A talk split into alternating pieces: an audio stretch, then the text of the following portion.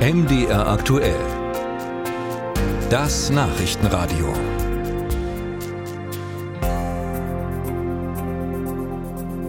Hunderte Menschen stürmen ein Flughafengebäude, laufen durch Sicherheitsschleusen auch aufs Rollfeld, schwenken palästinensische Fahnen, zerstören Glastüren und rufen Allah Akbar. Erschreckende Bilder zu sehen auf Videos, die seit gestern Abend im Internet kursieren.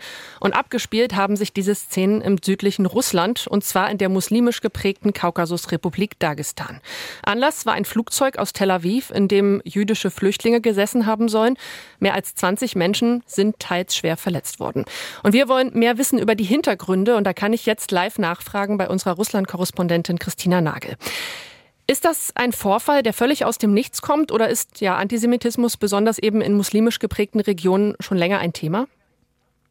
Es lässt sich natürlich so einfach wie so oft nicht beantworten, weil man dann schnell bei Pauschalierungen landet. Also grundsätzlich gab und gibt es einen latenten Antisemitismus in der Gesellschaft, nicht nur im Nordkaukasus, sondern in ganz Russland. Und der wird seit Beginn des Krieges gegen die Ukraine zum Teil befeuert durch zum Teil sehr krude Formulierungen und auch Dinge, die für uns eigentlich gar nicht so zusammenpassen, was aber hier einfach so akzeptiert wird, wenn zum Beispiel von jüdischem Faschismus die Rede ist.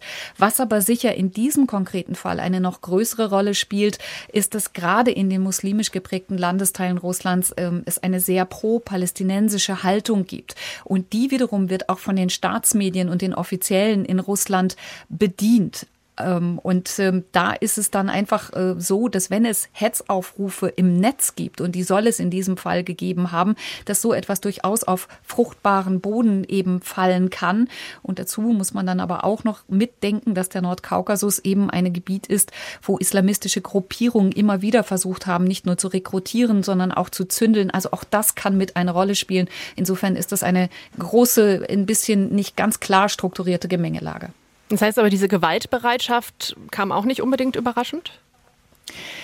Ich glaube, man hätte damit rechnen können, dass etwas passiert, wobei die Tatsache, dass da mal ebenso ein Flughafen trotz Kontrollen und trotz Sicherheitskräften überrannt wird, ähm, damit hat sicherlich in dieser Form niemand gerechnet. Und das ist auch etwas, was dem Kreml jetzt so gar nicht in die Karten spielt. Also das sind Bilder und vermutlich zeigt man sie auch deshalb hier nicht in, in den Staatsmedien, die natürlich nicht Schule machen sollen, denn alles, was der Kreml gerade in dieser Situation nicht braucht, wäre natürlich noch ein Nordkaukasus, in dem es wieder an zu brodeln anfängt, in dem es möglicherweise religiöse Konflikte geben könnte.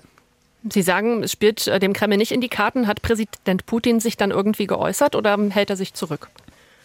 Noch hat er sich nicht geäußert, aber sein Sprecher hat sich geäußert. Äh, der hat eben äh, nochmal gesagt, äh, dass man Kräfte von außen für die Vorfälle in Dagestan verantwortlich macht. Und wie so oft, und auch das ist ja mittlerweile hinlänglich bekannt, ähm, werden da die üblichen Spuren gelegt und gesehen. Das heißt, er spricht unter anderem von Versuchen des Westens, die Ereignisse im Nahen Osten für eine Spaltung der russischen Gesellschaft zu nutzen. Und er verweist dann nochmal darauf, dass Präsident Putin sich ja in der Vergangenheit vergangenen Woche mit Vertretern der großen Religionsgemeinschaften getroffen habe. Äh, da sei demonstrativ auch von einem gemeinsamen Miteinander geredet worden. Und ähm, insofern ähm, versucht man sich selber da rauszunehmen und äh, gleichzeitig die Verantwortung immer dahin zu schieben, wo sie im Moment, wann immer irgendetwas passiert, gesehen wird, nämlich im Westen. Noch kurz die Frage nach weiteren Reaktionen aus Russland und ja, der Positionierung auch der Menschen in diesem Nahostkonflikt.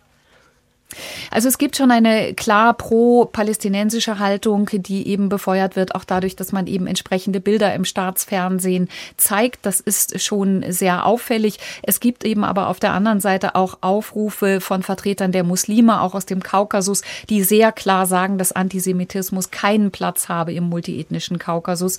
Insofern äh, gibt es da durchaus Versuche, auch das Ganze wieder ein Stück hm. weit zurückzunehmen. Es soll jetzt eben Prozesse geben und ähm, dann will man gerichtlich gegen die Drahtzieher vorgehen und gegen die, die teilgenommen haben. Insofern versucht man, glaube ich, gerade ein bisschen die Wogen wieder zu glätten.